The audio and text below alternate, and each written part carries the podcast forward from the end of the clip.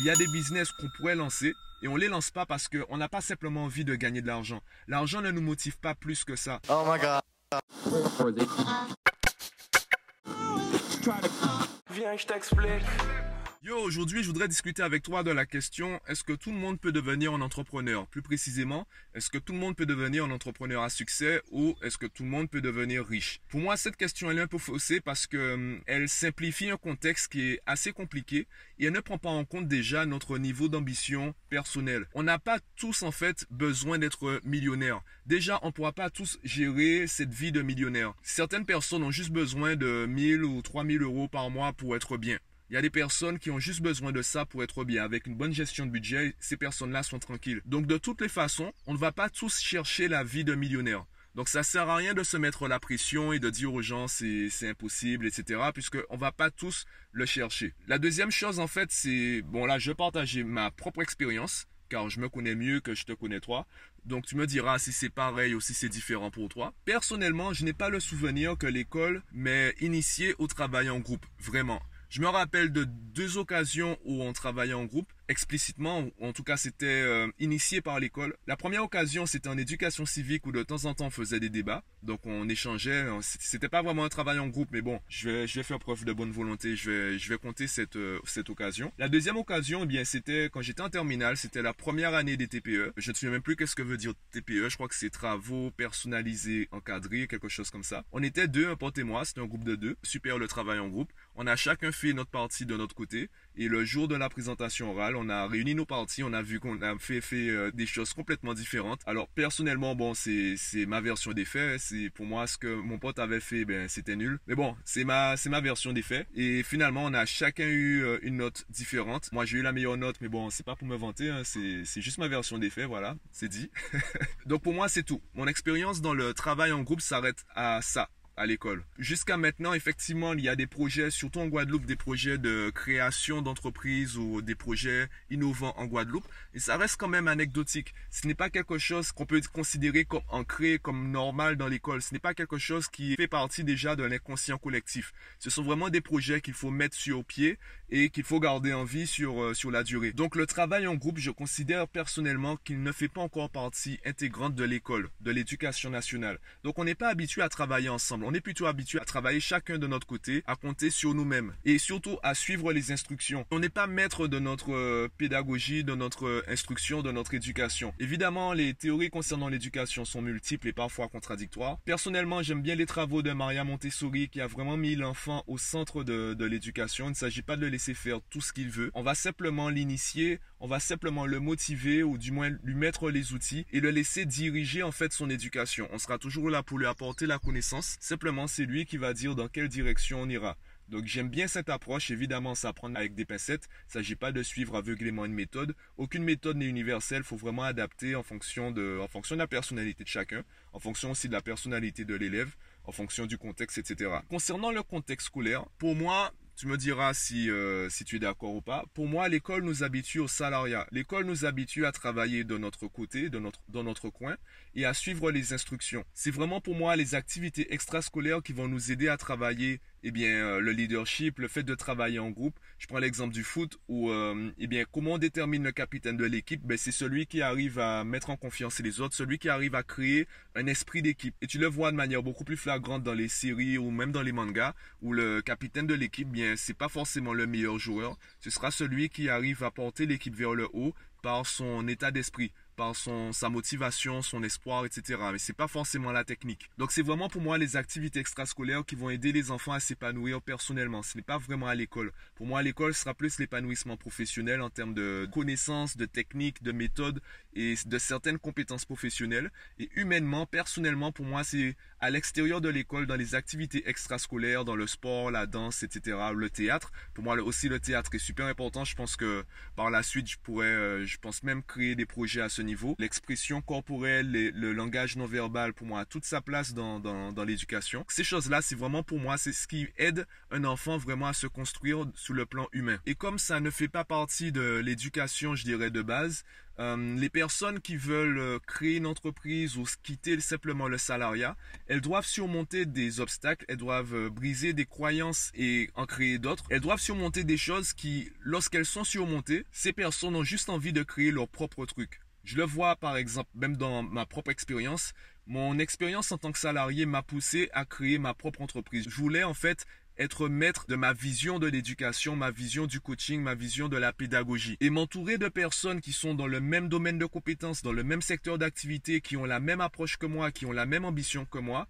en Guadeloupe, pour moi, c'était assez compliqué. Je voulais pas attendre de trouver ces personnes-là, donc je me suis lancé. Et ça, c'est aussi parce qu'on, comme on n'a pas l'habitude de travailler en groupe, mais on n'a pas forcément l'habitude de trouver des personnes comme cela. J'ai trouvé avec le temps des personnes qui ont cette même approche que moi de la vie ou de l'entrepreneuriat. Je commence à m'entourer de personnes qui ont la même approche que moi. C'est la raison pour laquelle, eh bien, je fais des podcasts ou des vidéos. Eh bien, toi qui m'écoutes, peut-être que écouter un Guadeloupéen parler comme ça, tu vas peut-être te rendre compte que, ben, il y a des personnes qui ont des modes de pensée ou qui ont des discours qui sortent un peu du cadre et tu vas peut-être te dire, ah, mais finalement, je ne suis pas seul. Alors, je prétends pas avoir la science infuse, je prétends pas avoir raison sur tous les sujets. Et justement, le fait de prendre le risque d'exposer mon opinion, eh bien, peut-être que toi, ça va te motiver à faire de même. C'est aussi cela l'avantage de se donner de la visibilité. Eh bien, ça permet peut-être aux autres de sortir de leur coquille. Le fait de surmonter tous ces obstacles, le fait de surmonter toutes ces croyances erronées, on a juste envie de monter notre truc et là, il y a le piège de la start-up. On a l'impression qu'il faut tout le temps innover, qu'il faut tout le temps créer un nouveau business model. Et ça, c'est parce qu'on n'a pas l'habitude de créer ensemble des entreprises.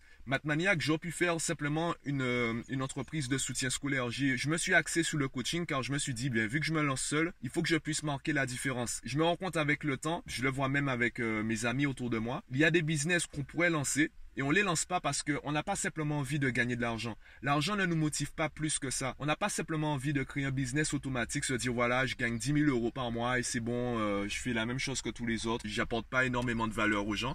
On a envie de deux choses. On a envie vraiment d'apporter quelque chose de nouveau dans le monde ou du moins d'apporter un changement dans le monde et on a envie de créer, on a envie d'avoir quelque chose qui correspond vraiment précisément à notre façon de voir les choses. Et ce goût de l'innovation, ben, c'est ce qui fait un peu le piège de l'entrepreneur ou le piège de la start-up. Et c'est ce qui finit par créer des choses comme euh, les start-up nations, puisqu'il y a beaucoup d'entreprises qui se créent et qui finalement ne sont pas rentables. Mais elles vont nous faire croire qu'elles sont super rentables pour pouvoir être cotées en bourse et ensuite les fondateurs vont vendre l'entreprise et vont passer à autre chose. Eh bien, j'ai envie de dire que c'est un peu normal, comme dans tout business, il y a toujours un côté sombre. Il y a des personnes qui vont profiter de cela, qui vont profiter du jeu pour utiliser les règles du jeu à leur avantage. Il y a toujours eu ça que ce soit dans l'économie ou même dans l'écologie, il y a toujours des personnes qui vont manipuler les règles du jeu à leur avantage et ce n'est pas forcément moral, ce n'est pas forcément légitime. Il y a cela partout, même dans l'entrepreneuriat. J'ai envie de dire que c'est un faux débat. Donc, est-ce que tout le monde peut devenir un entrepreneur? Alors, la, vraie phrase, c'est n'importe qui peut devenir un entrepreneur. Ce n'est pas tout le monde, c'est n'importe qui. Cela veut dire qu'en fait, ce n'est pas marqué sous le front de quelqu'un. N'importe qui peut devenir milliardaire parce qu'il n'y a pas de, sélection génétique, il n'y a pas de choses euh, on a vu des personnes qui sont parties de rien et qui ont réussi à, bâtir des empires. Alors on peut parler de contexte, etc. Mais là on parle Au quotidien, au jour le jour, ces personnes-là, elles vivaient dans le doute. Elles ne vivaient pas avec la croyance extrême qu'elles allaient être milliardaires un jour. Elles sont parties de rien, elles vivaient dans le doute, elles se battaient contre leur entourage qui avait également des croyances qui n'allaient pas dans leur sens. Elles se battaient contre des choses que toi aussi, peut-être, tu vas devoir combattre aujourd'hui. Elles n'avaient pas les croyances qu'elles ont eues à partir du moment où elles ont commencé à avoir du succès. Même Oprah Winfrey, euh, quand tu étudies son parcours, sa jeunesse, quand tu vois les obstacles qu'elle a dû surmonter, aujourd'hui tu te dis ouais bon euh, c'était normal qu'elle réussisse. C'est facile d'analyser le passé. Au jour le jour, c'est quand même une femme qui a été détruite à plusieurs reprises. Et si ça se trouve, si tu regardes les femmes autour de toi, si toi-même tu es une femme, peut-être que tu es la prochaine Oprah Winfrey. Peut-être qu'autour de toi il y a la prochaine Oprah Winfrey. Ce que je suis en train de dire, c'est que on ne sait pas. Tu ne sais pas qui ce sera. Tu ne sais même pas si ce sera toi. Pourquoi? Parce qu'il n'y a pas de présélection. La différence, c'est quoi? La différence, c'est la décision. La différence, c'est l'ambition. Est-ce que tu as vraiment envie? Est-ce que tu décides d'avoir son niveau de succès? Il n'y a pas de mauvaise réponse. Tu as le droit de dire non. Tu as le droit de dire que ben, avoir un emploi, avoir un CDI au SMIC, c'est pour toi c'est la réussite. Tu as tout à fait le droit de le dire. Personne n'a le droit de te dire que, que ton ambition est nulle, que ton ambition est réductrice. Généralement, quand les personnes te disent que tu n'as pas assez d'ambition, en fait, elles se parlent à elles-mêmes. Comme elles, elles ont, elles essayent de monter leurs ambitions. Elles vont te dire à toi aussi de monter tes ambitions pour que tu puisses, entre guillemets, les rassurer ou valider leur, leur propre ambition. Toutes les personnes qui ont vraiment réussi, si tu les rencontres et ces personnes voient que tu es heureux ou heureuse, elles vont te dire, ben, continue ce que tu fais, ne change pas. Pourquoi tu voudras changer? Ça se trouve, quand tu seras millionnaire, tu seras beaucoup moins heureux ou heureuse que maintenant. Donc c'est à toi en fait de savoir où tu veux aller, où tu en es déjà et où tu veux aller. En fonction de cela, eh bien, nos parcours sont différents. La seule croyance vraiment qu'il faut combattre aujourd'hui, eh bien, c'est c'est pas possible pour moi. Et c'est pour ça que j'ai fait la vidéo. Pourquoi on pense que c'est impossible pour nous? Tout simplement parce que pour faire quelque chose de nouveau, il faut un état d'esprit nouveau. Si tu te bases sur les croyances que tu as aujourd'hui, bien tu seras limité. Il y a des choses qui effectivement te sembleront impossibles pour toi. Donc tu dois adapter ton état d'esprit, ton niveau de croyance par rapport à ton ambition. À partir de là, est-ce que tout le monde peut devenir un entrepreneur? Est-ce que tout le monde peut devenir un entrepreneur à succès? On peut théoriquement dire oui, sachant que dans la pratique, bien c'est faux. Parce que tout le monde, de toute façon, n'a pas le même niveau d'ambition. Donc tout le monde n'est pas, ne pourra pas gérer cette vie de, millionnaire, etc.